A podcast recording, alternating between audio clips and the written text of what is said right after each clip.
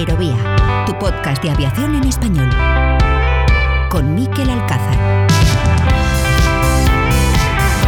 ¿Qué tal? Saludos, ¿cómo están? Sean bienvenidos a un nuevo capítulo de Aerovía, por un lado ya en la recta final de esta temporada en el podcast, por otro ya en plena temporada alta para el sector del transporte aéreo, que ve cómo se sigue calentando la temperatura de cara al verano, el récord de viajeros en el Memorial Day de Estados Unidos, que ya saben que es el puente festivo que en ese país marca de algún modo el inicio del verano, es sin ninguna duda el mejor augurio posible ante lo que todo apunta que va a ser un nuevo verano de máxima intensidad para todo el sector y también por supuesto para sus profesionales profesionales. En España, mucha atención a los conflictos laborales que amenazan con más turbulencias, entre los más destacados, ya saben, los de los pilotos, tanto de Europa como los de Ernostrum, los de esta última compañía, en huelga indefinida, solo aplacada esta huelga por los servicios mínimos impuestos por el Ministerio, mientras las posturas de los trabajadores y también de la empresa parece que continúan más que distanciadas. Y es este colectivo, el de los pilotos españoles, el que esta semana ha llorado la muerte de Carlos Alós, quien fuera el primer de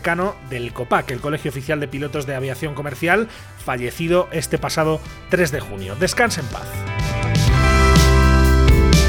Y de estos últimos días en España, una cita que estaba marcada en los calendarios de todos los que siguen la actualidad del ámbito del espacio, todos pendientes del lanzamiento histórico del Miura 1, el primer cohete de la empresa española PLD Space, que congregó a centenares de aficionados y curiosos, todos ellos muy madrugadores, por cierto, junto a las instalaciones del Centro de Experimentación del Arenosillo, que tiene el INTA en Huelva. Sin embargo, el viento en altura llevó a la empresa a suspender ese lanzamiento, dejando a todos con la miel en los labios. El consejero delegado y cofundador de la empresa, Raúl Torres, explicaba así la decisión a sus propios compañeros en la sala de control de la misión, como pudimos ver en un vídeo publicado por la propia PLD Space. Desde el principio lo hemos visto que la meteorología está jodida.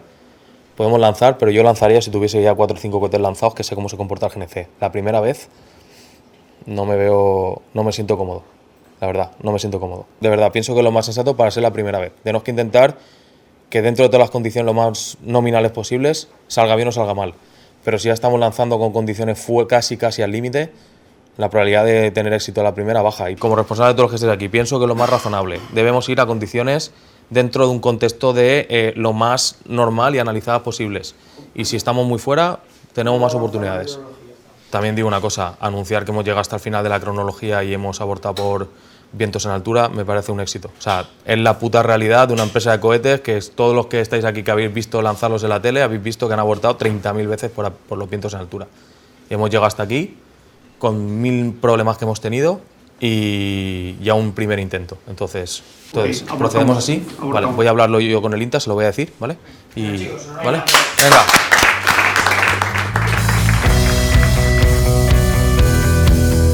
Y hoy en Aerovía, curiosamente solo unos días después de que el Pentágono haya negado la noticia del dron que supuestamente disparó y mató a su propio operador, pues justamente unos días después de eso vamos a hablar precisamente del cada vez más importante papel que tienen las aeronaves no tripuladas en el ámbito militar y lo vamos a hacer en esta ocasión con un foco muy particular que es el de la Armada Española. Además, les vamos a presentar un nuevo proyecto para los amantes de los podcasts y de los helicópteros y en el tramo final, como cada semana, pondremos en marcha el radar de aviación online para comentar algunas noticias de interés en el sector global. Así que sobre todo esto y más hablamos a continuación en este capítulo, que es el número 107 de Aerovía. Con la colaboración de hispaviación.es, aviación, drones y espacio por y para profesionales.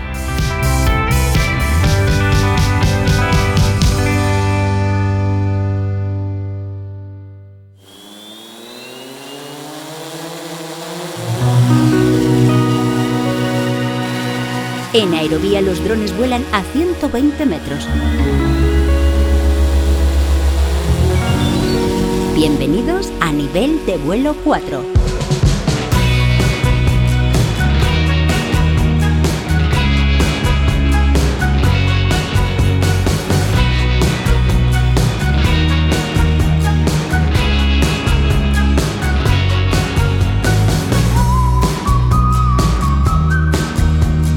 Que si son oyentes habituales de Aerovía recordarán bien el capítulo 92 de este podcast en el que hicimos un especial sobre la aviación de la Armada Española. En aquella ocasión nos sumergimos en los detalles de la flotilla de aeronaves en un capítulo monográfico en el que en primer lugar nos adentramos en el buque insignia de la Armada Española, en el portaaeronaves Juan Carlos I, de la mano de su comandante, del capitán de navío Ricardo Gómez Delgado. El Juan Carlos I es como un, eh, como un eh, aeropuerto flotante o una base aérea flotante. ¿no? Nosotros tenemos como tiene cualquier aeropuerto o base aérea, nosotros tenemos una aproximación, una zona de control donde controlamos todas las aeronaves que entran y hacemos coordinación a ella. Tenemos una torre de control y tenemos una pista de vuelo eh, o una, nosotros le llamamos cubierta de vuelo, pues donde se proporcionan todos los servicios o se pueden proporcionar todos los servicios que proporciona un aeropuerto o una base aérea, desde eh, combustible, eh, arranque, tractoraje, de todo eso. Entonces, eh, realmente toda la parte de aproximación y torre, la única diferencia que tenemos con una base o un aeropuerto eh, civil es que nos movemos. y, realmente todo lo que se hace en nuestra cubierta de vuelo, que es el equivalente a la pista o a un aeropuerto, es que todo es más reducido y todo tiene que estar preparado para operar en la mar que siempre es más complicado. También hablamos, lo recordarán, de la labor que realizan los pilotos de la aviación naval a bordo de los Harrier de la Armada. Lo hicimos con el jefe de la novena escuadrilla de la Armada, lo hicimos con el capitán de fragata Gonzalo Galván García. Pues sí, eso es algo que siempre comentamos los pilotos navales y como hacemos el curso con la, con la Marina Americana, eh, que cuando termina la misión de cualquier piloto de caza o de cualquier piloto en general, eh, queda la toma en la pista, que no suele ser, bueno, dependiendo de la, de la meteorología o de la noche, puede ser algo más complicada, pero en el caso de, los pilotos navales, al terminar la misión, queda la segunda misión, que es tomar con seguridad en el portaaviones, que no siempre es tan sencillo, especialmente, como he comentado, cuando la meteorología es mala, eh, el estado de la mar es malo y la plataforma se mueve eh, de noche. La, toma nocturna a bordo es, es, bastante demandante y de hecho solo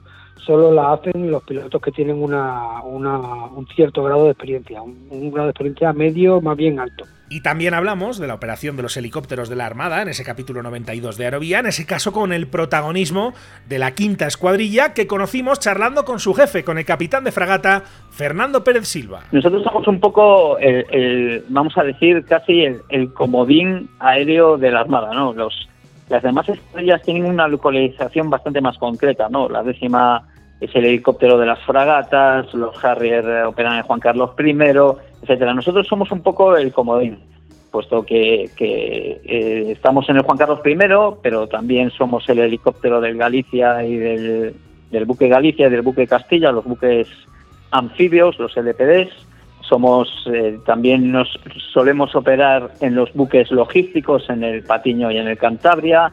Ahora mismo, por ejemplo, tenemos un, 60 Fostro en un BAM que están operando en el Golfo de Guinea. Eh, somos un poco el, comodín, ¿no? Nos adaptamos a, a, muchísimas a, muchísimas plataformas, ¿no? Todo lo que tenga capacidad aérea eh, en la Armada, allí podemos estar. Bueno, pues qué mejor complemento para aquel capítulo especial que esto que les vamos a contar hoy en esta sección de Aerovía dedicada al mundo de los drones, porque los drones, como ya les hemos contado en muchas ocasiones, se han convertido en actores protagónicos en el ámbito de la defensa, como hemos podido comprobar recientemente en conflictos bélicos como el del Nagorno-Karabaj entre Armenia y Azerbaiyán y por supuesto en la invasión rusa de Ucrania, y ante este escenario global, cada vez es más importante el papel que tienen los drones en la defensa de España. Un ejemplo de esto es la undécima escuadrilla de la Armada, de la que vamos a saber más de la mano de nuestro siguiente invitado. Nos marchamos nada más y nada menos que hasta Djibouti para saludar allí al teniente Federico Supervielle Vergés. Teniente Supervielle, ¿cómo está? Bienvenido a Aerovía. Hola, muy, muy buenas tardes aquí. Eh, encantado de estar aquí y un placer poder atenderles desde tan lejos, efectivamente. Un placer eh, contar con usted. Eh, empecemos primero por, por, no sé si la primera pregunta que le puede asaltar a muchos oyentes es ¿Qué hace la Armada, qué hacen los drones de la Armada en un país como Djibouti? Eh, bueno, pues eh, estamos, hoy estamos aquí de paso, como quien dice. Eh, realmente el destacamento de la undécima escuadrilla de aeronaves, que es como hemos dicho, pertenece a la flotilla de aeronaves de la Armada, eh, al que yo pertenezco actualmente, eh, está embarcado en la fragata Reina Sofía. Y la fragata Reina Sofía, a su vez, está integrada en la Operación Atalanta, que es una operación que nació como para luchar contra la piratería en Somalia y que, eh, aunque la piratería, gracias a Dios, está ya contenida, sigue existiendo y haciendo misiones de seguridad marítima por esta zona. Entonces, bueno, los barcos de vez en cuando tienen que entrar en puerto por aquello de rellenar los depósitos de combustible y, hacer víveres y demás, y, y estamos hoy en Djibouti. Eh, en este caso la fragata Reina Sofía, como decía eh, Teniente, pero eh, ustedes entiendo que pueden volar, pueden operar desde diferentes buques de la Armada, ¿no? Sí, realmente una de las ventajas del sistema Scanigel, que es el, sistema que operamos nosotros, es que es mm, bastante modular. en términos militares diríamos que tiene una huella logística reducida. Eh, no es para meterlo en un coche, pero, pero bueno, nosotros operamos con un, con un lanzador, eh, un recuperador y lo que es la estación controladora en tierra. Eh, entonces, todo esto nos cabe en uno de los hangares, vamos a decir, estándares de los barcos de la Armada. Por suerte, las fragatas clase Santa María, como es la Reina Sofía y sus cinco hermanas, tienen dos hangares, entonces es capaz de llevar en un hangar un helicóptero y en el otro a nosotros. entonces, llevamos esa estación controladora en tierra dentro de un contenedor estándar, como un contenedor que puedan llevar los barcos mercantes, y los otros dos eh, eh, aparatos grandes, digamos, que es el, ese lanzador, que al final es como una catapulta gigante, eh, y el recuperador, que es una especie de grúa de la que se, se cuelga una cuerda, un cabo con la que se estrella el avión para, para recuperarlo, los metemos en el hangar y luego ya los sacamos a la cubierta en el momento del lanzamiento de recuperación y, operamos con ellos. para que los oyentes se puedan hacer una idea, Teniente, ¿cómo de grande es e-, ese, ese Más o menos de envergadura, ¿es equiparable a un coche? ¿Es más grande?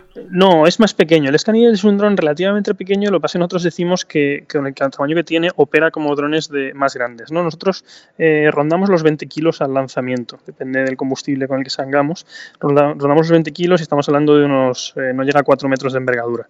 O sea que es un aparato no muy grande, sin embargo tiene unas prestaciones eh, quizás equiparables al segmento superior de drones de hasta 150 kilos. somos capaces de volar 20 horas, eh, continuadas. Eh, nuestra carga útil principal es una cámara que ya puede ser eh, normal, digamos, electroóptica para uso diurno Em, con un telescopio muy potente o infrarroja eh, para utilizarla de noche y en el espectro infrarrojo. Eh, hay otras cargas útiles que la Armada ahora mismo no tiene, pero que, son una opción que, a futuro podríamos, podríamos ver, pero por ahora esas son las que operamos. Eh, y ya digo, con esas capacidades y una distancia de operación que llega hasta los 100 kilómetros de donde esté la estación controladora y sus antenas, pues es un dron que se ve pequeño, eh, pero que la, capacidad que aporta es, es, muy potente. abarca, abarca muchísimo, ¿no? Por lo que nos está diciendo. este es un dron que eh, pertenece a Boeing, si no, si no me equivoco, ¿no? De Boeing y de In situ, que es una de sus filiales que ya tiene años, ¿no? Porque creo que el primer desarrollo es de 2005, entiendo que se ha ido modernizando, eh, y que me imagino, por lo que nos está contando, que es básicamente eh, su utilización tiene que ver con, eh, con labores de, vigilancia, ¿no? De información, de capturar imágenes, pero no es en este caso un, dron que se utilice, por ejemplo, para operaciones de ataque, ¿no? Como sí hemos visto en otros casos, ¿o sí? Sí, eso es. efectivamente es un, es un dron de in situ, in es una filial de Boeing, si no estoy equivocado, nació como una empresa separada y luego Boeing adquirió eh, y es, eh, pues es su producto estrella, aunque ya ha ido sacando efectivamente con los años otros, otros productos. El, el tiene un hermano mayor que según la denominación eh, pues es RQ21 o Blackjack y tal, que ya pesa unos 60-80 kilos y se está trabajando con el Scanigel 3 ya. Eh, nosotros seguimos operando el Scanigel, digamos, original, pero eh, efectivamente se ha evolucionado mucho tanto en eh, planta propulsora eléctrica como en las cargas útiles, como en la, la, forma en la que se hace el control del avión, etcétera. Y luego la otra mitad de la pregunta, perdón, sí, nuestras misiones efectivamente, con la carga útil que tenemos, nosotros hacemos misiones que denominamos de inteligencia, vigilancia y reconocimiento. En inglés las siglas son ISR.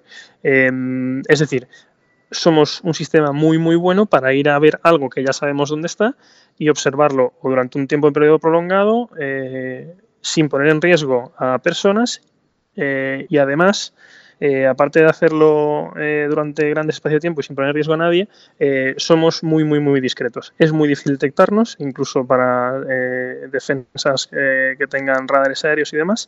es muy difícil detectarnos y al ojo también es prácticamente imposible. nosotros incluso haciendo una recuperación, sabiendo por dónde viene el aparato, hasta que está a unos pocos cientos de metros, es prácticamente imposible verlo. Estamos hablando de, en este caso, desde Djibouti, pero normalmente la, base de la undécima escuadrilla de, la Armada está en, Cádiz, ¿no? En, Torregorda. No sé si tiene que ver también un poco con el estrecho de Gibraltar y el tipo de requerimientos que tiene la Armada en esa zona del país. Sí, efectivamente, la, unidad en sí está basada en Torregorda. Torregorda está al, sur de Cádiz, ya prácticamente en lo que sería la frontera con el municipio de San Fernando. Eh, y somos, de hecho, la única escuadrilla de la FLOAN, de la flotilla de aeronaves, que no está en rota. ¿No? que es donde está el, eh, el, grueso de la flotilla de aeronaves y muchos de los barcos de la Armada. Sí. Eh, algunas de las razones son que, eh, como los drones son una cosa relativamente nueva todavía, operar drones y aviones o helicópteros tripulados en el mismo espacio aéreo hmm. tiene ciertas restricciones. ¿no? Entonces, bueno, por facilitar un poco que no nos pisemos los unos a los otros, estamos en Torregorda. Efectivamente, eh, desde en Torregorda podemos operar desde tierra, es decir, nosotros eh, tenemos normalmente instalado uno de esos sistemas allí y se puede lanzar desde Torregorda y volver a Torregorda en, dentro de ese radio de acción que, que tenemos. Y eso se puede hacer tanto para misiones operativas que se consideren o para, para hacer ejercicios. Eh, con los barcos de la Armada que salgan por allí, eh, el campo de maniobras del Retín, que usa mucho infantería marina, está, está ahí, al, lado, o relativamente cerca, desde luego dentro de nuestro alcance. Y efectivamente desde Torregorda también, también volamos. Eh, ese Scanigel, ¿no? Águila escaneadora, no sé si se podría traducir más o menos así, pero entiendo que tiene que ver con, con eso el, el, nombre que le pusieron. que, como bien decía Teniente, opera no solamente desde buques, sino también desde tierra. Lo hacen de manera separada para justamente no tener problemas a la hora de operar de manera conjunta con, aeronaves eh, tripuladas, pero me imagino que sí se coordinan entre ustedes, ¿no? Y que sí hacen ejercicios conjuntos, donde, digamos, la información que ustedes como pilotos de, de UAVs eh, recolectan, eh, digamos, luego eso se pasa a unidades tripuladas para que mm, puedan llevar a cabo lo que tengan que hacer, ¿no? Sí, sí, sí, desde luego. Eh, y de hecho, ya solo aquí en el barco eh, ya tenemos dos aeronaves muy distintas. Eh, actualmente lo que embarca la Reina Sofía es un, helicóptero de la tercera escuadrilla, un, gato, los Augusta Bell 212, una Augusta Bell 212 y, y, volamos a la vez. Se puede volar a la vez, por supuesto. Lo que no podemos es salir y tomar a la vez, ¿no? porque la cubierta da para lo que da. Pero, pero como nosotros tenemos una autonomía muy superior, pues podemos salir antes perfectamente, luego salir el helicóptero. durante el tiempo que él está en el aire, estamos los en el aire. Eh, normalmente, yo creo que los oyentes de este podcast ya eh, la mayoría lo sabrán, eh, cuando se opera con varias aeronaves lo más fácil es separarlas en altura, entonces se le da un bloque de alturas a cada uno y así evitamos sustos. y efectivamente, pues podemos aprovechar lo bueno de uno y lo bueno de otro. ¿no? Nosotros tenemos esa permanencia, esa discreción, no tenemos armamento y no podemos llevar a gente. ¿no? El helicóptero está mucho más limitado en autonomía eh, pero sin embargo puede llevar a gente, se puede utilizar para transportar, por ejemplo, un equipo de operaciones especiales y tiene, eh, tiene su armamento, ¿no? En, este caso, pues una, una ametralladora hmm. tipo minigun, ¿no? Eh, y efectivamente nos, nos coordinamos, incluso en, en, operaciones de búsqueda y rescate podríamos participar los dos, en, en, operaciones tipo seguridad marítima como las que hablamos, ¿no? Hacer un abordaje a un barco pirata o un barco sospechoso, etcétera, para todas esas cosas. Sí, sí, nos coordinamos y operamos todos juntos, incluso estando yo, eh, los, que somos, o sea, los pilotos de Scan no somos eh, pilotos de aeronaves tripuladas. Eh, ahora mismo los que estamos en la escuela todos provenimos de los barcos, por decirlo así, y, estando destinado en un barco, yo he, organizado y participado en un ejercicio en el que participaba un MPA del Ejército del Aire, eh, un helicóptero español, dos helicópteros italianos, el Scan Eagle, eh, dos barcos, varias embarcaciones, es decir, eh, sí, desde luego eso, tenemos esa capacidad de entrarnos en ese tipo de redes y aprovechar que el barco es un gran centro de mando y control y, las capacidades que él nos aporta se complementan con las que nosotros les damos a ellos. ¿no? Ahora le preguntaré, teniente, por, por justamente ¿no? digamos los, medios humanos con los que cuentan una encima escuadrilla y también el tipo de formación que tienen y de dónde vienen, pero eh, ha mencionado el tema de la separación vertical, ¿no? Entre en este caso el Scanigel y, por ejemplo, la operación de helicópteros. ¿Cuál es normalmente el techo operativo eh, del Scanigel y generalmente a qué altitudes suelen operar? ¿Suelen estar a, digamos, a la vista de alguien que esté en superficie o realmente es imposible de ver? Es, es, casi un dron que es invisible. Bueno, el techo operativo demostrado por in situ es muy superior a lo que, a lo que se vayamos a usar nunca y sobre todo con este tipo de cargas útiles. Eh, si no me equivoco, estoy hablando de memoria, ronda los 19.000 pies. Esa altura para nuestra carga útil eh, no tiene mucho sentido. Eh, operamos bastante más abajo, eh, normalmente por encima, para hacernos una idea, por encima de los helicópteros y, por debajo de otras aeronaves de, de, la fija, como puede ser un avión de patrulla marítima. Eh, varios miles de pies estamos hablando, ¿no? Y esa es la altura, digamos, óptima que la experiencia nos ha dado para, para que la cámara nos dé un mejor rendimiento. De hecho, si nos vamos muy, mucho más abajo, eh, la cámara, eh, el zoom es, digamos, eh, o sea, se puede regular, pero, pero cuando se le mete el telescopio, el telescopio tiene un zoom mínimo. digamos que si bajamos de los bloques que solemos trabajar, ese, ese telescopio ya casi es inútil, ¿no? Porque por debajo, ese telescopio que tiene la cámara, que es muy potente, sería demasiado, ¿no? Entonces habría que quitar el telescopio, funciona sin el telescopio, que también tenemos cierto zoom, pero bueno, se, se hace más incómodo, ¿no? Entonces, al final hemos encontrado ese punto intermedio cómodo de unos pocos miles de pies, que es donde solemos trabajar. Si hay que trabajar más arriba, se trabaja más arriba, perdiendo algo de calidad de imagen, digamos, eh, y si hay que trabajar más abajo, pues ya está la maña del operador ahí de hacerlo lo, mejor posible. Eh, ahí entiendo que en todo momento están eh, ustedes recibiendo en tiempo real las imágenes ¿no? que captura el, el dron. Sí. Em, se procesa todo en tiempo real, ¿no? Sí, como solemos trabajar en la Armada Española, esto ya depende un poco de cada usuario.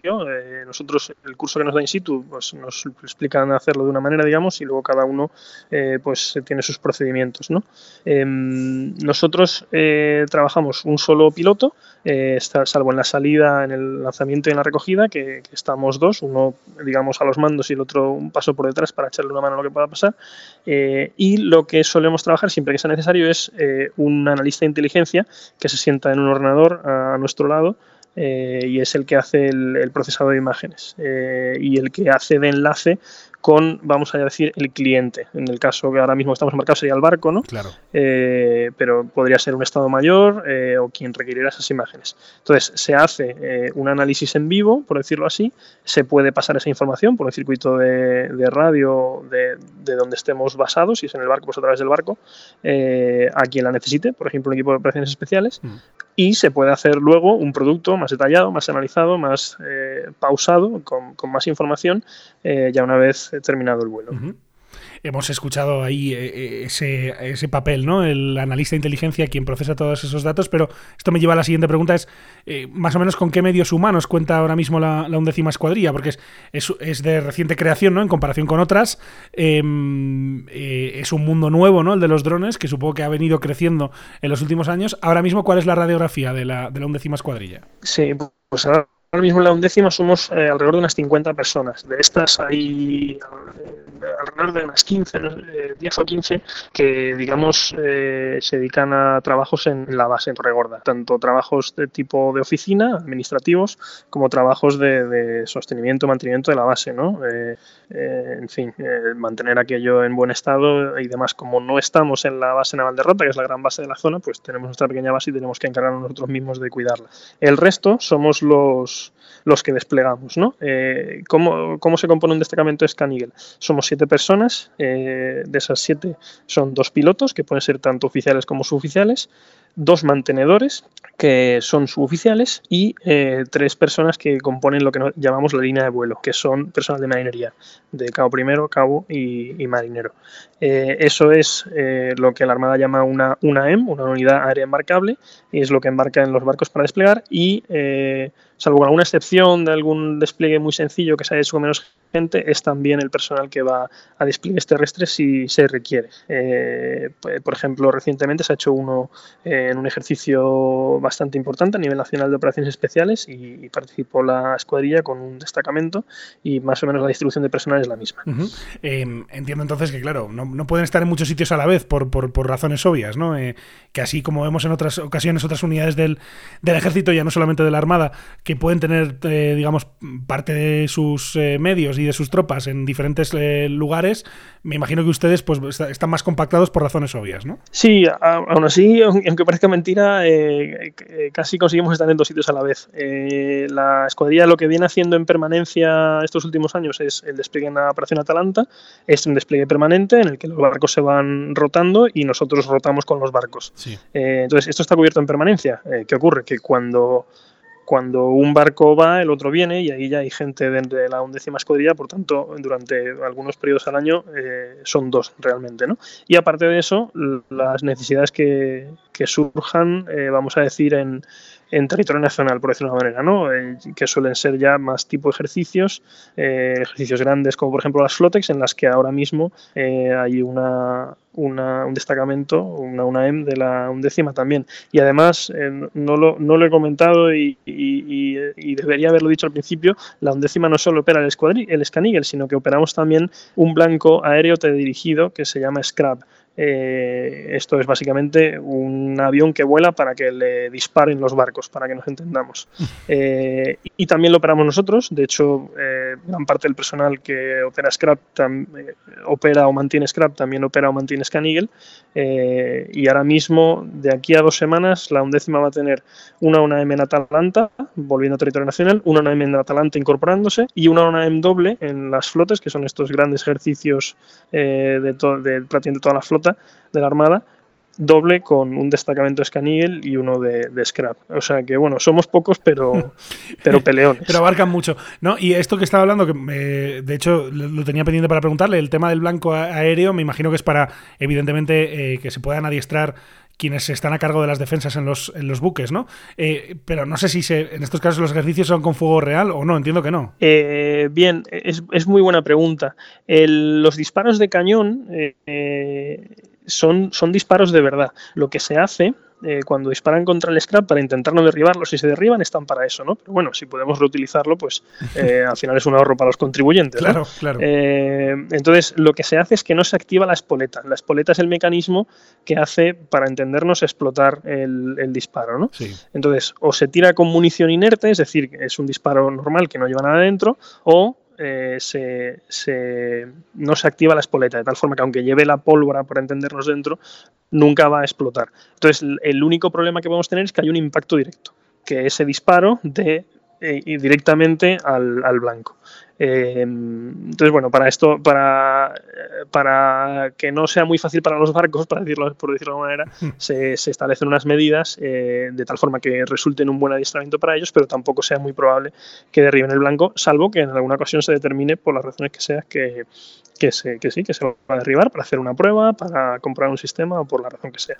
Aquí un muy buen ejemplo de lo que ahora permiten los drones, que antes no, no era tan fácil, eh, porque evidentemente nadie en su sano juicio hubiera puesto un avión con un piloto a hacer un ejercicio de esa naturaleza, ¿no? O sea que, no, eh, digamos que aquí los drones han permitido Sí, sí, dígame, dígame, teniente. No, perdón, que antes lo que se hacía, y se sigue haciendo, pero claro, esto eh, yo creo que es mucha mejor opción, es, eh, son la, eran las mangas remolcadas. Eran aviones que remolcaban un blanco. Claro. Eh, remolques muy largos, de hasta un kilómetro, pero bueno, seguía teniendo cierto, cierto peligro, ¿no? Evidentemente, ahora creo, desde luego que hemos mejorado, sacamos al humano de ahí arriba, que aunque fuera a un kilómetro de distancia le estaban disparando, y si derribamos algo, pues al final es un es un juguete caro, por decirlo de una manera coloquial. Pero más seguro, desde luego. Eh, me decía Teniente que los actuales pilotos de la undécima escuadrilla vienen todos del ámbito marítimo, ¿no? que ninguno era ya piloto de, aeronaves. Em, y me imagino que eso es un, factor a tener en cuenta en el ámbito formativo, ¿no? cuando uno se adentra en el, en el mundo de los drones viniendo de lo marítimo, que es cierto que hay muchas muchas cuestiones que, que, son parejas, ¿no? A nivel de navegación, por ejemplo, ¿no? Eh, de donde la aviación ha, obviamente ha absorbido muchos conceptos del, ámbito marítimo que tenía muchos más eh, años y siglos de, historia. Em, pero ¿cómo es esa formación? ¿Dónde se hace? y, cómo de complicada es para alguien que viene de, un barco? Bueno, eh, primero debo puntualizar, porque he dicho que somos, venimos todos del ámbito marítimo, pero sí que es verdad que cuando se convocan estas plazas suelen salir con la coletilla, con, con la anotación de que de que se valorará experiencia aeronáutica. ¿Esto qué quiere decir? Que si se, es piloto, pues se tiene cierta preferencia, pero también otro tipo de labores que realizamos en la Armada, eh, desde los barcos, por ejemplo, en mi caso, yo soy controlador táctico de helicópteros en la mar. Eh, es decir, yo me sentaba en el barco, en una consola, eh, enlazado directamente con el helicóptero y dirigía la misión del helicóptero desde el barco. ¿no? Es una, esa simbiosis helicóptero-barco es una de las más poderosas porque aprovecha las ventajas de los dos y, y digamos que el canal por el que se aprovecha es ese controlador táctico. Eh, pues en mi caso yo era controlador táctico, eh, entonces no he volado mucho, pero he tenido mucha experiencia en el ámbito aeronáutico, ¿no? Y eso, pues en mi caso me ha facilitado mucho y a algunos compañeros también les ha pasado lo mismo. A pesar de eso, se tenga o no experiencia, el proceso formativo empieza con un curso eh, que imparte el Ejército del Aire, en Salamanca, en el grupo escuelas de Matacán, ahí está la escuela de UAS del, Ejército del Aire, eh, que tiene una duración eh, de tres semanas eh, a distancia y cinco semanas presenciales. y con este curso, digamos que se obtiene el carnet de conducir, por decirlo así, ¿no? Es el carnet de conducir drones hasta ese tamaño. En nuestro caso, pues para lo que tenemos que volar son esas ocho semanas aproximadamente. y luego lo que hacemos es hacer el curso del modelo. El curso del modelo lo imparte la propia empresa in situ y nos vamos a, su central, eh, que está en el, Pacífico Noroeste, en Estados Unidos, en el estado de Washington, eh, durante unas nueve semanas. Eh, antes era un poquito más, porque se hacía allí la fase marítima, ahora la fase marítima la estamos impartiendo ya nosotros en la propia escuadrilla y, son nueve semanas allí en Estados Unidos. y desde muy, recientemente estamos empezando incluso a formar ya pilotos del todo, desde, o sea, una vez que han hecho Salamanca, una vez que han hecho la parte de la y tienen su carnet de conducir, la parte del modelo estamos empezando a a, formar en la escuadrilla. Eh, eh, eh, esto es una experiencia más reciente y, bueno, ahora tenemos menos, menos experiencia con ellos, solo hay un caso, pero bueno, es una opción eh, también desde hace poco. Eh, entonces, el proceso más o menos, porque luego imagino que también una vez se obtiene esa licencia, ese carnet de conducir, también habrá que practicar ¿no? los diferentes tipos de, misiones.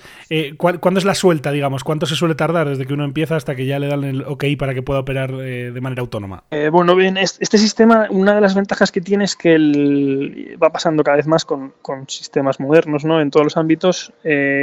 nosotros la ventaja que tenemos es que el simulador es el mismo, o sea, eh, el simulador es lo mismo que donde trabajamos, pero dándole a un botón se pasa a simulador y en vez de controlar un avión que está volando, controlas eh, un, avión informático. ¿no? Eh, entonces, gran parte de nuestra formación es, en el simulador. luego la escuela tiene fijadas un número de horas que hay que hacer para, para alcanzar ciertos niveles. El nivel cero, digamos, sería tener la formación eh, teórica, por así, por así, decirlo, aunque el curso de in situ ya incluye muchas, muchas horas de simulador eh, y un par de vuelos reales. Eh, digamos que el nivel básico sería tener esa formación y luego ya a partir de ahí, a medida que se alcanzan hitos de horas, se obtiene una, digamos, una no llega a ser la suelta, por decirlo así, se pueden hacer ciertas misiones eh, o, volar con supervisión y luego ya finalmente eh, lo que sería la suelta. Eh, realmente a nosotros en el primer año de estar en la escuadrilla ya se, se, se, tiene la suelta, por decirlo así. incluso antes de que se cumpla un año. Es un sistema más sencillo que, que, las grandes aeronaves tripuladas que tiene la Armada. Bueno, grandes, quiero decir, más grandes que nosotros, desde luego. Complejas, sí. sí, sí, sí, sí.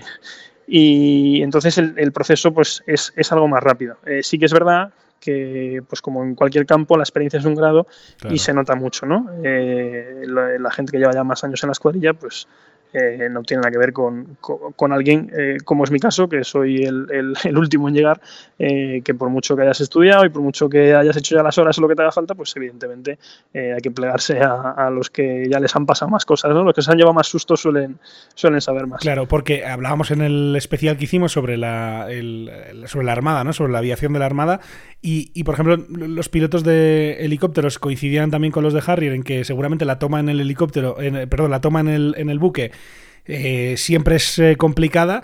Me imagino que para un operador de drones, para un piloto de drones, eh, me imagino que el lanzamiento desde el buque eh, como es desde esta especie de catapulta, ¿no? Eh, o desde este tirachinas gigante, pues no sé si tiene una gran complejidad para el, para el piloto, pero no sé si luego la recuperación en esa grúa sí tiene un poquito más de... O sea, ¿cuál es el momento más complicado en el que más se suda eh, como piloto de drones cuando se operan este, este, estos sistemas de Scanigan?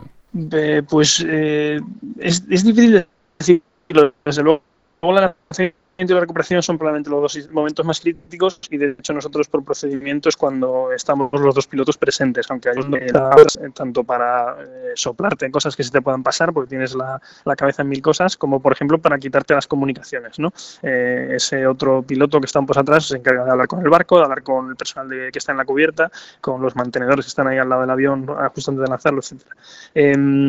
No, no, no sé, no me atrevería a decir cuál es más crítico. el lanzamiento eh, se hace, eh, quizás lo que lo hace más complejo es que es una eh, es un proceso que tarda una hora y media eh, y, esto a, mucha gente le choca porque normalmente los helicópteros en unos 50 minutos, una hora, eh, son capaces de estar en el aire, digamos, desde cero, ¿no? desde que están en el hangar. Nosotros tardamos un poquito más y porque digamos que la configuración del avión es, es, bueno, es, es, un poco larga y, es un proceso que hay que hacer con, con, cierto cariño y con cuidado, no saltarse ningún paso y hacerlo todo exactamente tal y como viene. luego también al motor se le da, se le aprieta bastante antes de salir, porque esa salida eh, impulsada por el tirachinas, pues el tirachinas tiene mucha fuerza, eh, pero eh, si, si, el motor no es capaz de dar las revoluciones que tiene que dar en ese momento, se va a ir al agua, ¿no? Entonces, bueno, tiene su, tiene su complicación, pero sí que es verdad que una vez que has hecho todo el proceso y que te va guiando bastante bien el sistema, tienes cierta tranquilidad en que va, en que va a salir bien, ¿no? Si, si hubiese algún problema, el sistema te hubiese avisado durante ese proceso, ¿no? La recuperación, sin embargo, es un momento, es mucho más breve, eh, desde que empiezas a prepararla hasta que enganchas ahí en la, en la cuerda mm. eh, y mucho más violenta, ¿no? Y, no tienes margen de reacción. Es decir, si, sobre todo en el barco, si el avión tiene algún problema y no, y no engancha la cuerda o la engancha mal, da igual, ya está. O sea, no tienes nada que hacer. Eh, se programa para que si el sistema detecta que no engancha, haga un viraje cerrado alejándose del barco, pero ya no está en tus manos, ¿no? Por decirlo así. Entonces, bueno, eh, yo a mí me genera más tensión la recuperación, eh, la verdad, que el, que el lanzamiento. El lanzamiento siempre tienes la opción de en el último momento darla que no, y bueno, a las malas el avión se queda en la catapulta y ya está, ¿no? Eh, la, recuperación, bueno, el avión vuela ahí con un GPS diferencial, va muy, muy, muy, muy fino, pero sí que es verdad que pequeños fallos o incluso una corriente fuerte de viento en el último momento tal, bueno, es un avión que pesa poco y, y lo pueden desviar. y bueno, no, no, no es tan raro, no pasa a menudo, pero tampoco es tan raro que, haya ahí en el último momento un pequeño desvío o, cualquier cosa. O sea, en este caso también se repite aquello de que es mejor estar en tierra queriendo estar en el aire que estar en el aire queriendo estar en tierra, ¿no? Como se suele decir en el ámbito aeronáutico.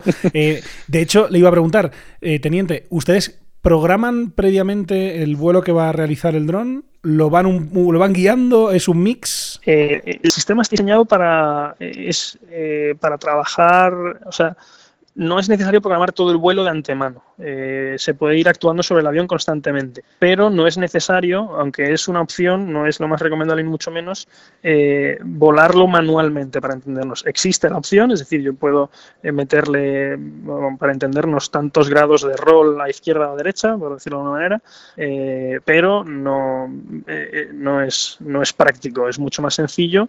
pues, por ejemplo, para poner un ejemplo, simplemente arrastrar la figura del avión sobre la pantalla y a donde la arrastremos el avión dibujará una órbita del tamaño que hayamos preestablecido sobre ese punto. ¿no? Eh, es un sistema muy, muy intuitivo de utilizar, muy sencillo, lo que llamamos la interfaz hombre-máquina está muy bien desarrollada, in situ el Scanning yo creo que es en este segmento sin duda el, el, más vendido en el mundo, tiene muchísimas, muchísimas horas de vuelo y se ha ido avanzando mucho en muchos aspectos, pero también en, en esa interfaz hombre-máquina y la verdad que es, es, es, muy agradable de volar. De hecho, tuvimos recientemente personal de, Em, para hacer un para hacer una certificación por unas modificaciones que se han hecho a, los aviones más a unos aviones nuevos que hemos recibido em, y venía personal del, del, INTA para certificarlo ¿no? y, bueno ellos están acostumbrados a trabajar con, con, drones que se están desarrollando en España y demás y, cuando vieron nuestro sistema eh, bueno eh, se quedaron bastante atónitos ¿no? porque dijeron esto es una maravilla súper cómodo de volar eh, muy intuitivo muy fácil acceder a todas las herramientas que, que necesitas durante un vuelo y y ya digo, no, no es necesario y es muy muy raro que lo hagamos eh, dibujarle una ruta preestablecida al avión antes de salir ni nada. Eh, antes de salir le ponemos unos puntos para que si perdemos enlace a o lo que sea, se quede en esos puntos, pero una vez está en el aire lo, vamos jugando con él constantemente pero no con una mano en el joystick, por, para entendernos, como si fuésemos un piloto de tripulada. De hecho, el joystick que usamos realmente, eh, el, que en el que está la mano encima todo el vuelo, es el de la cámara. La cámara sí que se mueve eh, manualmente por el operador. Claro, de acuerdo. Eh, voy terminando, teniente, un par de preguntas más. le quería preguntar, no hemos hablado del buque insignia del Juan Carlos I de la Armada Española. No sé si es uno de los buques en los que también suelen operar. Hemos visto, por ejemplo, que el hermano gemelo del, Juan Carlos I que tiene Turquía, ¿no? El, el Anadolu, que todavía creo que no ha entrado en, servicio, que lo están todavía probando, pero ese en este caso va quedado, ha quedado solamente para la operación de drones, por aquello de que finalmente Turquía en principio no va a recibir el F-35 de Estados Unidos. Eh, no sé si en España esta podría ser una, una alternativa en el caso de que no se decida optar por otra, otra aeronave de ala fija cuando se retiren los Harrier y que el Juan Carlos I pase a ser un, un hub, digamos, de operación de drones. Y si han operado alguna vez en el Juan Carlos I eh, o desde el Juan Carlos I con, con este Scaniel. Eh, bien, por ahora la Armada ha volado el Scaniel desde las fragatas clase Santa María, que son las seis fragatas que tienen base en Rota, eh, y desde los anfibios, pero no el Juan Carlos, el Castilla y el Galicia. ¿Se podría operar desde Juan Carlos? Sí, sin duda. Eh, si se puede operar el resto de barcos, Juan Carlos, pues más fácil todavía, ¿no? Mucho más sitio y demás. Claro. Pero habría que eh, hacer el estudio preliminar, digamos, eh, habría que hacerle la preinstalación. Nosotros normalmente, estos barcos que operan con nosotros habitualmente tienen hecha una preinstalación, digamos, del sistema. Y cuando vamos a desplegar, es decir, no hay un sistema para cada barco. cuando vamos a desplegar, vamos y le instalamos lo que les falta, ¿no? y embarcamos el material, que es básicamente ese contenedor del hemos hablado, dentro del cual volamos, por así decirlo, el lanzador el recuperador. Se le instalan también las antenas, eh, que son las que enlazan con el, con el avión y, algunas cosillas más. ¿no? Eh, entonces, a, un barco como el Juan Carlos o cualquier otro barco desde el que la Armada quisiera, quisiera operar, eh, habría que hacer ese estudio. Eh, ese estudio es un estudio en que nos apoya la empresa, nos apoya in situ, porque bueno, llega a ser cosas, llegan a ser cosas muy técnicas, o sea, tienen que hacer estudios de compatibilidad electromagnética, en fin, es complicado, pero sí se podría hacer desde luego. y en cuanto a sustituir al Harrier, bueno, evidentemente nuestras capacidades no son las del Harrier. no soy yo quien para, responder. de, hecho, Teniente no, no, estaba pensando solamente en el Scanner, ¿no? sino en que los drones que claro, en otros drones, importantes, pues, en otros más claro, grandes, sí. sin duda la Armada eh, no, no hay nada oficial, pero sin duda la Armada pues tenderá a, tener al menos, yo diría que al menos un dron de, de más tamaño, ¿no? Quizás para operar desde tierra, eh, como quién sabe, a lo mejor algún día para operar desde el, desde el Juan Carlos I. A mí todavía se me antoja un poco lejano el día en que puedan eh, sustituir a, aviones de la fija tripulados. Eh, para algunas misiones sí, para algunas misiones yo diría que somos mejores. Para misiones, por ejemplo, de ISR, inteligencia, vigilancia y reconocimiento, por esa discreción de la que hablábamos, por la permanencia, etcétera. Pero para otras misiones es más complicado. Para misiones de, incluso de, vamos a decirlo en términos muy, muy básicos de bomba bombardeo a tierra se podrían hacer, pero en cuanto entremos en espacios aéreos disputados, eh, el dron todavía, creo, eh, está un poco lejos ¿no? de poder operar allí eh, y, tener, y tener una cierta capacidad de supervivencia. Pero bueno, el tiempo lo dirá. Y termino con otra pregunta. Me ha, hablado antes lo que se pueda contar, claro, teniente, pero me decía que recientemente han apoyado una eh, misión con operaciones especiales. De hecho, le iba a preguntar si ustedes colaboran, tienen evidentemente misiones conjuntas con el Ejército del Aire y del Espacio, con el Ejército de Tierra. Eh, lo que se pueda contar, no sé si eso tiene que ver con, algo de lo que hemos visto en Sudán recientemente. O sea, eh, ese tipo de misiones conjuntas las suelen practicar, surgen un poco en función de lo que se va necesitando desde el Ministerio de Defensa. ¿Cómo funcionan en este caso cuando tienen que trabajar de manera conjunta con otras unidades de las Fuerzas Armadas? Eh, buena pregunta eh, y podríamos estar hablando mucho, mucho tiempo. Es, eh, ahora mismo no hay, no hay ningún canal de trabajo abierto en permanencia, por decirlo así, sino que cuando, si hay una necesidad, pues se estudia y en la medida de lo posible, si no es una cosa extraordinariamente urgente, se eh, se hacen reuniones antes, se coordina y, se trabaja así. ¿no? Eh, sí que es verdad que la formación que recibimos está orientada a que nos entendamos, ¿no? Eh, quizás es una de las razones por las que vamos a Salamanca a formarnos, ¿no? allí nos explican a trabajar cómo, cómo trabajan el ejército del aire, tanto con aviones tripulados no en detalle porque no es lo nuestro, como con los no tripulados, y hemos hecho alguna cosa, por ejemplo, con los, con los Predator. Eh, pero no hay, eh, no hay ninguna misión en la que estemos participando en la que es habitual. Aquí en Atalanta vuelan los, volaban los P3, que ya eh, sabemos que no vuelan, y están viniendo el Delta 4. Eh, cuando coincidimos en, en, alguna zona o para alguna misión concreta y demás, se coordina. Generalmente lo que hacemos es esos bloques de altura de lo que hablábamos y, y cada uno tiene su misión y, y, así trabajamos. ¿no? Ya digo, es una cosa habitual, como le puede pasar a un barco que ahora tiene que hacer un ejercicio con unos F-18, con un Eurofighter, eh, se coordina eh, y se hace así, ¿no? Muy bien. Eh, pero no hay un.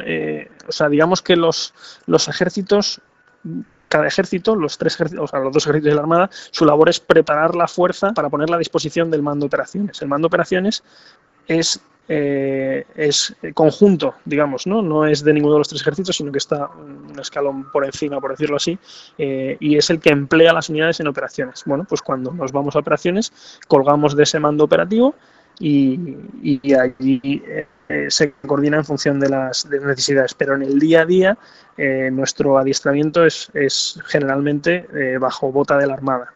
Y entonces, bueno, pues estamos más acostumbrados a trabajar, pues por ejemplo, con la tercera escuadrilla que, que vienen con nosotros aquí a Atlanta. Muy bien. Eh, termino ya, eh, Teniente Supervielle. Le pregunto, mm, ¿cuándo vuelven a casa? Eh, la Reina Sofía tiene previsto llegar a la base de Rota a mediados finales de junio. el barco lleva aquí desde febrero. nosotros, los, los, destacamentos de aeronaves, solemos hacer la mitad. O sea, hacemos dos rotaciones, eh, la que hace un, grupo de personal la primera mitad del despliegue y el otro grupo el segundo, eh, eh, porque si nos hiciéramos más largos, bueno, esto nos tendría repercusiones luego en el tiempo que estamos eh, no volando, de tal forma que la gente sería más difícil mantener las, las, certificaciones al día y demás. Entonces hacemos dos, dividimos el despliegue del barco, que ronda los cinco meses, en dos mitades de dos meses, dos meses y medio, eh, y estamos ya enfilando el, final. Nos relevará la Navarra, que es un barco, un barco hermano y que trae a bordo otro, otra UNAM, otro destacamento de Scanigel y otro de la tercera también con, con su helicóptero. Eh, y así llevamos, así llevamos ya unos años y así seguiremos mientras, mientras nos sigan requiriendo por aquí. Muy bien, pues es el trabajo eh, que hemos querido conocer y que hemos conocido muy bien de la undécima escuadrilla de la Armada, lo hemos hecho de la mano del teniente Federico Supervielle Vergés. Eh, teniente, ha sido un placer charlar con usted, aprender tanto del trabajo que hacen los profesionales, las profesionales de la Armada Española, en este caso tan lejos de, de casa, pero también en territorio nacional, evidentemente. muchísima suerte en lo que le queda de mi eh, que vaya todo muy bien, que no haya ningún sobresalto y que pronto puedan volver a casa. Le iba a decir, bueno, en España está la cosa pues como está, no está muy tranquila tampoco, pero bueno, seguro que más tranquila que por allá. Así que nada, muchísimas gracias por, por haber hablado con nosotros y, y mucha suerte. Gracias. Nada, un placer y muchas gracias por la oportunidad de contar, de contar lo que hacemos. Gracias, teniente, un saludo.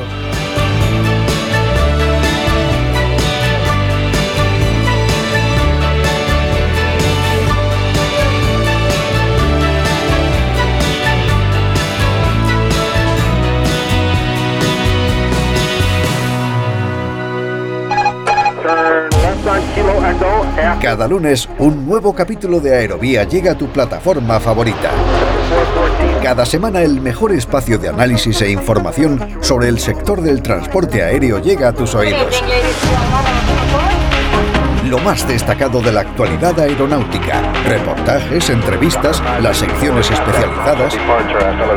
Escucha todo esto y más en Aerovía.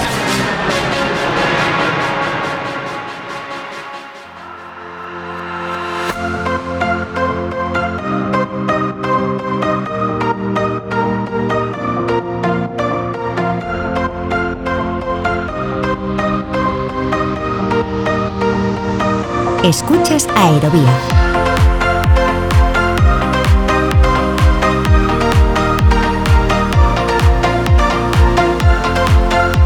antes de poner en marcha el radar de aviación online como cada semana aquí en Aerovía, recordarán que hace unas semanas les presentamos aquí un proyecto audiovisual, una serie documental titulada Una profesión de altura, en la que Aerovía tiene el placer de participar. Pues bien, hoy les queremos traer otro proyecto con el que nos hace muchísima ilusión colaborar. Se trata de un podcast, sí, lo han escuchado bien, un podcast que se llama La Fórmula de la Sustentación y que se escucha así de bien. arriving to make known his new decisions on Vietnam to a highly tensed Washington press conference. We intend to convince the communists that we cannot be defeated by force. Si cada guerra tuviera un sonido, el de la del Vietnam, sin lugar a dudas, sería este. Durante los 20 años que duró, el ejército norteamericano formó a 40.000 pilotos nuevos.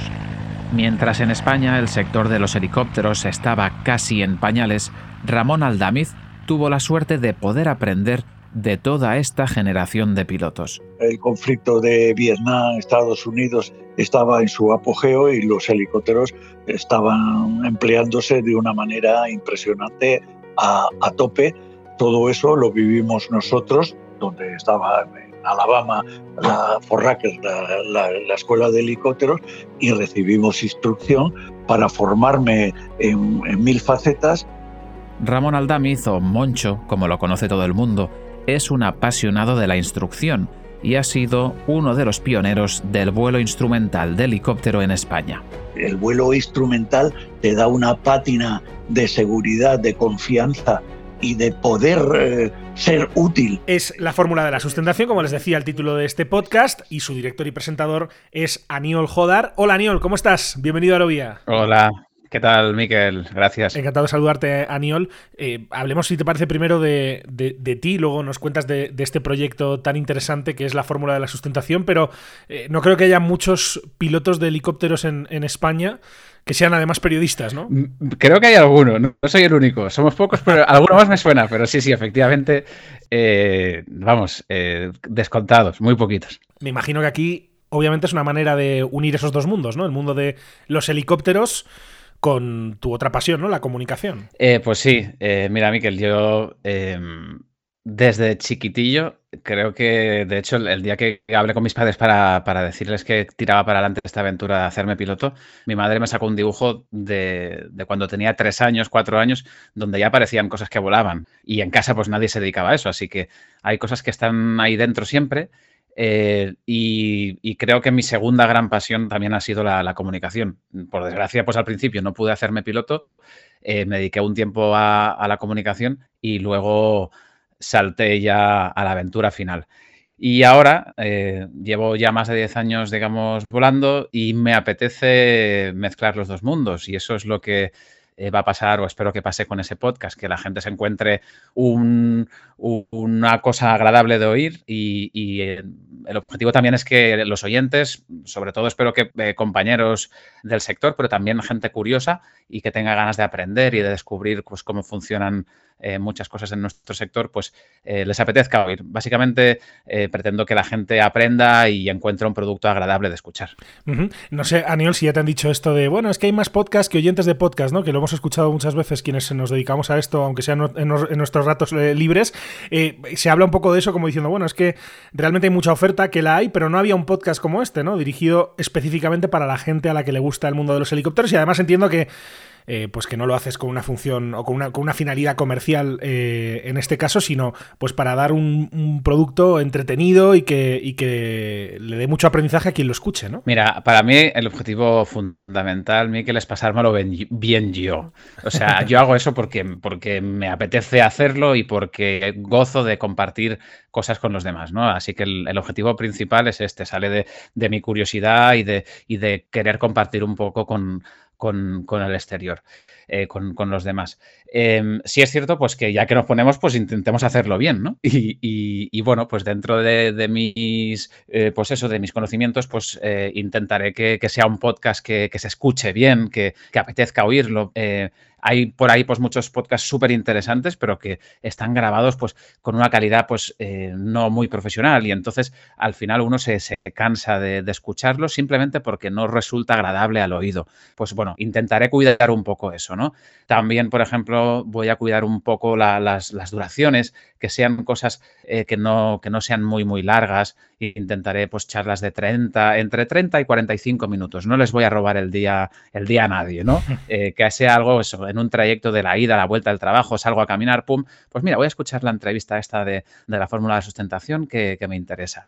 Y, Y por último también, pues eh, intentaré, eh, mm, mi compromiso es que eh, salga, salir una vez al mes y al menos durante un año mi compromiso es ese. Sé que, mm, que es un, nicho, una cosa tan pequeñita, pues que quizá no es algo súper mainstream, ¿no? No vamos a hablar de, cosas eh, que interesen a muchísima gente, pero quizá también por eso espero que al, ser el único, pues que encontremos ahí gente que de repente pues diga, ostras, a mí me apetece conocer cómo funciona eh, un helicóptero de rescate que trabaja en Alemania o, em, quiero saber, em, soy un piloto y quiero escuchar a alguien que me cuente cómo va a afectar la inteligencia artificial y, el, vuelo sin piloto, cómo trabajan los fabricantes con, ante esos retos. Em, quiero ver cómo afectará y cómo ha afectado el accidente de German Wings, la salud mental. En fin, hay temas súper interesantes y que creo que son de, actualidad y que nos, que nos afectan a todos.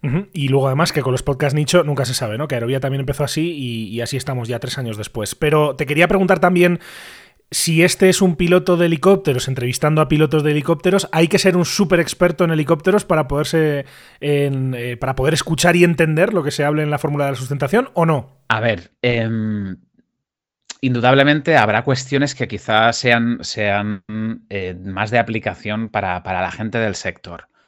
Em, pero yo bueno, no sé, quizás se nota ya en el tono que estoy utilizando ahora contigo. Al final somos pilotos, pero somos gente normal y, no hablamos raro. Así que yo creo que, que, el lenguaje, el lenguaje va a ser plano, seguro, y al final eh, aparte de hablar de cosas técnicas, a mí también lo que me interesa mucho son las experiencias, es conocer la trayectoria de las personas que pasen por aquí, que, van a ser pilotos muchos, pero, no solo eso. Así que mm, hay vidas muy interesantes de, la gente que va a pasar por, por el podcast, así que yo animo a, escucharlo porque creo que, merece la pena. Por ejemplo, mira, esta semana em, empezamos con, Ramón Aldamiz, que es un, ya un piloto jubilado que viene del ejército, que tiene una trayectoria increíble, fue un pionero en España en muchos aspectos pero en el siguiente capítulo eh, mi idea es, lanzarlos eh, el, el, primer martes de cada mes, es decir, un, capítulo mensual. Hablaré con, con Leo, eh, que es, un piloto de mm, ucranio que fue la primera persona que trajo el Camof en España. Quizás los oyentes, algunos reconozcan un, un, helicóptero muy curioso, muy grande, que es el Camof 32, Em, que, es una máquina bestial para, apagar incendios y que lanza más de 4.500 litros de agua. Es, una pasada, ¿no? Y, es un helicóptero muy característico porque tiene un rotor coaxial, es decir, un rotor principal encima de otro y no tiene rotor de cola. Pues bien, e, ese piloto mm, fue piloto de pruebas en, la época, en, la URSS, él ha, desarrollado proyectos que eran secretos. Eh, estuvo a punto de ir a lanzar cemento y apagar el incendio de Chernóbil. O sea, hay historias espectaculares y, esa, sin lugar a dudas, es una de las que no se puede perder nadie porque es increíble. Muy bien. Eh, no me cabe duda de que le va a interesar mucho a nuestra audiencia y que muchos van a ir directamente a buscar ese nuevo podcast, la fórmula de la sustentación. Vamos a poner, evidentemente, el enlace eh, desde la propia web de Aerovía, desde aerovía.net. También estás, entiendo, lanzando el podcast en diferentes plataformas, ¿no? Veíamos eh, eh, en Spotify, por ejemplo, el, teaser, que es de donde yo he tomado ese fragmento eh, Aniol.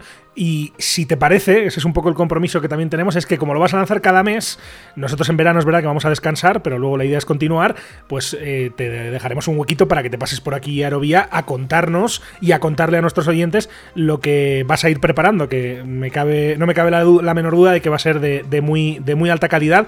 Así que será un placer acompañarte en este trayecto y por supuesto eh, escucharte, escuchar este podcast que se llama La Fórmula de la Sustentación y que dirige y presenta Aniol Jodar, que es piloto de helicópteros y periodista, o periodista y piloto de helicópteros, que eh, en este caso el orden del producto no, altera, el orden de los factores no altera el producto. Bueno, ahora ya que, aunque sea solo por años, creo que ya gana lo de piloto, así que... Gana lo de piloto. Sí, de todas maneras, sí, a quien tuvo, retuvo. y nada, Miquel, quiero darte las gracias por, participar en el proyecto, por, ayudar a la difusión, que sin duda em, es, fundamental. Y también por algo que quizás de lo, cual no eres tan consciente, pero eh, creo que en, buena medida ese, ese podcast también nace porque he sido oyente del tuyo. Ah, eh, no me lo he perdido nunca y, me gusta muchísimo y gracias a, a, haber, haber, ido escuchando el tuyo me ha animado a, lanzar el, mío. Así que nada, muchas gracias por, doble partido. Pues te, doy las gracias por ese comentario y de todas maneras será un placer, como digo, recibirte cada mes para que nos vengas a contar eh, lo que nos has cocinado a tus oyentes. Ya me cuento entre ellos que vamos a estar ahí siguiendo este podcast. Aniol, muchísima suerte con este proyecto y lo seguiremos contando aquí en Aerovía. Un abrazo, gracias. Un abrazo, gracias a ti.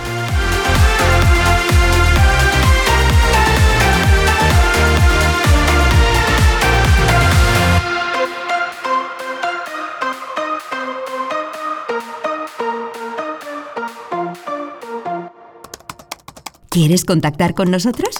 Escríbenos a info.aerovía.net.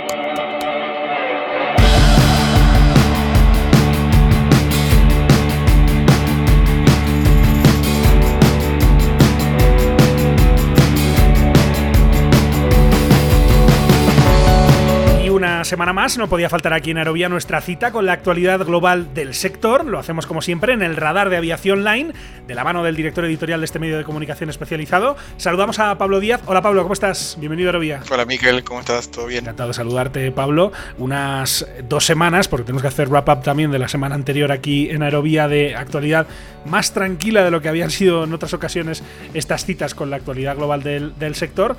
Pero es cierto que ahora mismo está ocurriendo en Estambul un una cita muy importante para el sector, como es la asamblea anual de la IATA, que es la Asociación Internacional del Transporte Aéreo, donde están las aerolíneas más importantes de todo el mundo, eh, que está ocurriendo, como decimos, en, Turquía.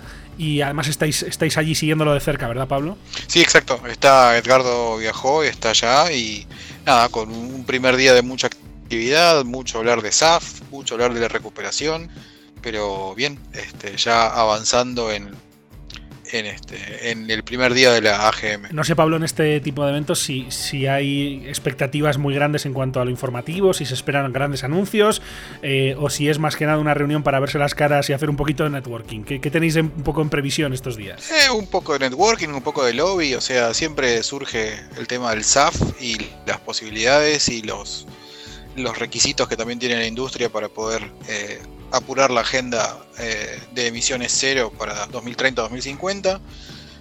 Eh, un poco de eso, algunos anuncios eh, de, aviones que seguramente se confirmarán en el Paris Air Show en un par de semanas. un poco de todo, siempre hay un poco de todo, son súper interesantes esas, esas, este, esas reuniones, así que hubo, hubo tele para cortar y además el contacto con, con los CEOs de las aerolíneas y demás, tuvimos la chance de hablar con, con Andrés Conesa de Aeroméxico, lo cual también fue muy interesante. Andrés Conesa, el, máximo ejecutivo de Aeroméxico, que me imagino, y saltando a la segunda noticia, que está muy pendiente de esa eh, auditoría de seguridad aérea que le está haciendo o que le ha hecho la, Administración Federal de Aviación de Estados Unidos a México para ver si le devuelve a la categoría 1. Eh, no sabemos qué ha pasado, lo, lo que sí se ha filtrado, lo filtraba esta semana el financiero, el periódico mexicano, que al parecer en un correo interno, el general jefe de seguridad aérea de México decía que esperaban resultados satisfactorios. Por lo tanto, se entiende que hay optimismo en las autoridades mexicanas por recuperar esa categoría 1 que se perdió hace dos años, ¿no? Sí, o sea, con esa no fue, no fue demasiado eh, abierto al respecto. O sea, mantuvo la, lo esperable, ¿no? Que, sí tienen la, expectativa y la esperanza de que puedan finalmente recuperar la categoría 1, en, algún punto, muy a pesar del presidente mexicano. Pero bueno, la idea es avanzar con eso. Este, no tienen confirmaciones, pero tienen una muy buena este, señal o, muy buenas expectativas para que esto pueda ser logrado ahora, porque en un pequeño reclamo termina diciendo que, este, que ya pasó bastante tiempo, que ya pasó demasiado tiempo.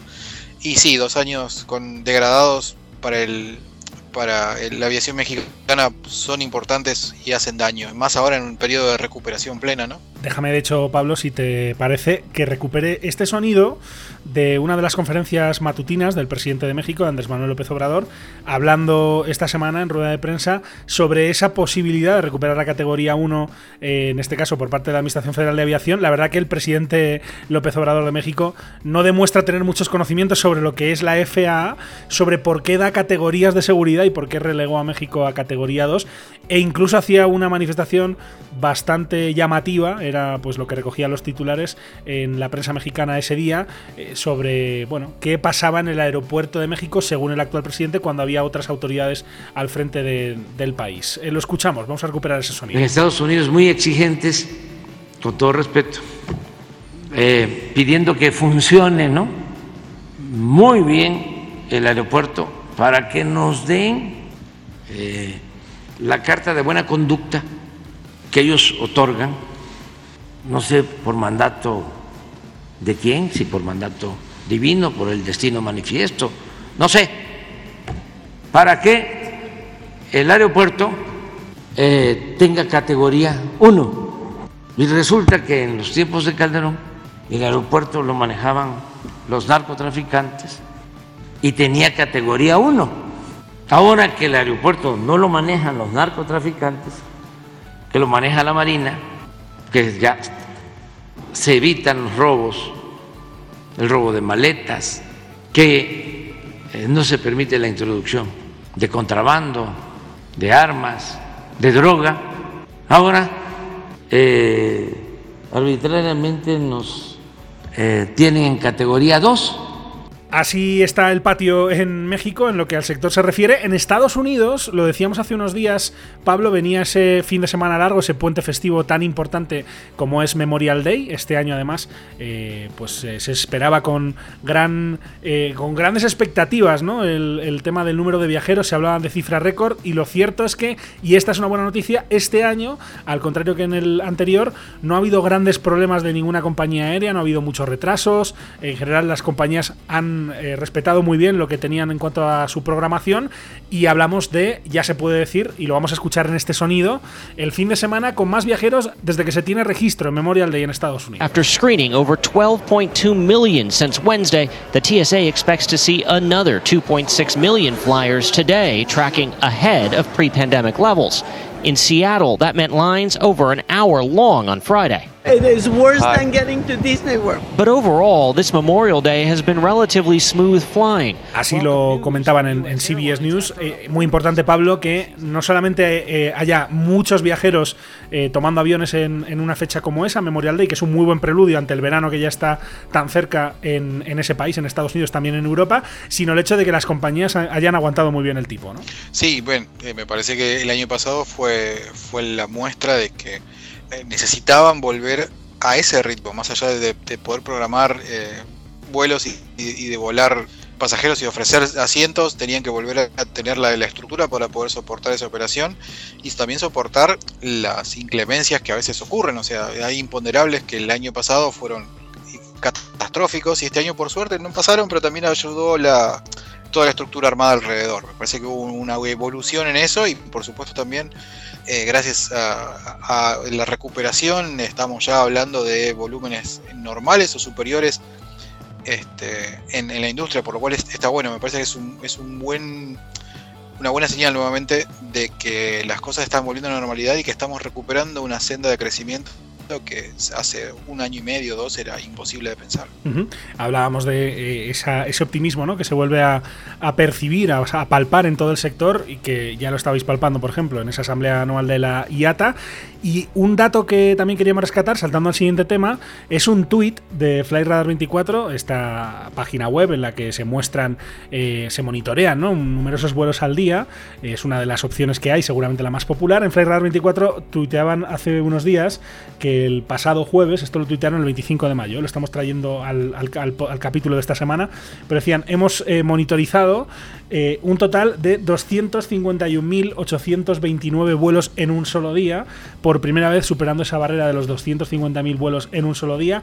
Eh, hay que decir que en Flyradar 24 no aparecen todos los vuelos del mundo, porque en algunas zonas no hay tanta cobertura, no todos los vuelos también aparecen en, en este rastreador, ¿no? pero en todo caso es un síntoma más de que el sector está en marcha a pleno rendimiento y que vienen además eh, semanas y meses muy interesantes, ¿no? Absolutamente. Eh, además, eh, se empiezan a configurar las cosas como para que, se acomode la nueva temporada, ¿no? Como que ya estamos trabajando en niveles más o menos pre-pandemia y empezando nuevamente, como decía antes, recuperar la senda del crecimiento. Veremos para dónde, para dónde va y los desafíos que eso trae, ¿no? Porque en la pandemia hubo mucho de, de retirar aviones, de, retiro de tripulaciones, y está volviendo, pero no al ritmo que, venía. Entonces, empiezan a verse algunos síntomas de, estrés sobre la estructura, pero hasta ahora están bien resueltos. Veremos cómo sigue. Y vamos, si te parece, Pablo, con un asunto más, el último de este paseo que estamos dando por la actualidad global del sector aéreo y que nos lleva hasta China, donde recientemente llevó a cabo su primer vuelo comercial. Este avión, este avión que quiere rivalizar con el A320, con el 737, que se llama el Comac C919.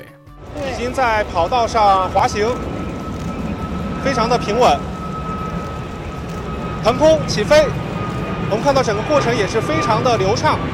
el sonido de ese primer vuelo comercial de este avión que entiendo, Pablo, eh, que le quiere quitar mercado, sobre todo en China, ¿no? Porque fuera de China no se va a ir tampoco a muchos otros sitios, pero me imagino que es una piedra más en ese camino que en su día, me acuerdo que aquí en, Aerovía ya tuvimos a la que era entonces vicepresidenta de Airbus, a Teresa Busto, que decía que China va a llegar ¿no? a este mercado. Cada vez queda menos. Sí, a ver, eh, el C919 es el primer, digamos, avión comercial de nueva generación aunque viene una generación atrás, ¿no? Porque eh, siempre una de las discusiones que, está es contra quién compite. Sí, puede competir contra el A320 y contra el 737, pero NG y SEO. O sea, no, no va a competir ni con el Max ni con el 320 Neo. Viene una generación atrás, pero aún así va a tener un mercado enorme, solamente con lo que, lo que vende adentro de China y en sus zonas de influencia más cercanas. Este avión nunca va a certificar, eh, nunca va a obtener certificado tipo de la FAA ni de EASA, no es la idea, no, lo, no van a buscar competir ahí. Entonces va a tener un mercado cautivo muy interesante, pero bueno, obviamente que, quienes quieran eh, quienes quieran operar en China con mejores márgenes van a terminar, van a seguir optando por 320 Neo y 737 Max. O sea, creo que va a complementar, va a complementar esa oferta. Y en todo caso, a quien puede reemplazar más directamente es al híbrido anterior, que fue quien abrió el paso, que fue la RJ-21, que fue el avión que les dio el primer impulso a la construcción de, aviones comerciales de, generación contemporánea, con mucha intervención y mucha ayuda este, norteamericana. ¿no? es en todo caso un tema muy interesante, ¿no? Para analizar algún día aquí en Aerovía cuál es el horizonte, ¿no? De la aviación china, de los de este fabricante chino, si veremos algún día aviones made in China, ¿no? Operando en Europa o en Estados Unidos, que como digo, eh, al menos en la mente de los dos grandes fabricantes como Boeing y Airbus, es un escenario que, no es tan irreal como quizá lo hubiera sido hace unas décadas. Es este el repaso que nos ha llevado en esta ocasión por Turquía, México, por Estados Unidos, un tema global como el de Flightradar 24 y finalmente por China. Un repaso que hemos hecho como cada semana de la mano de Pablo Díaz, que es el director editorial de Aviación Line. Pablo, como siempre, un placer. Estamos en contacto. Gracias y un abrazo. abrazo grande. Buena semana. Al final de este capítulo en Aerovía. El próximo lunes nos encontramos nuevamente con todos ustedes. Mientras tanto, recuerden que pueden encontrarnos en hispaviación.es, en www.aerovía.net, así como en facebook.com barra aerovía podcast, en los perfiles en las redes sociales de Hispaviación y también en Twitter, en nuestro perfil Aerovía Podcast. Además, como siempre, les invitamos a suscribirse si no lo han hecho todavía en cualquiera de las principales plataformas en las que se puede escuchar Aerovía. Estamos en todas las importantes, en Spotify, en Apple Podcast, en Evox, en TuneIn, en Podbean, también en Audible o en Audible. Ya saben que donde quiera que nos escuchen, donde quiera que estén suscritos, valoramos mucho cualquier comentario, sugerencia o crítica que nos hagan llegar por cualquiera de las vías de contacto que tienen a su disposición. Muchísimas gracias por estar ahí y hasta la próxima.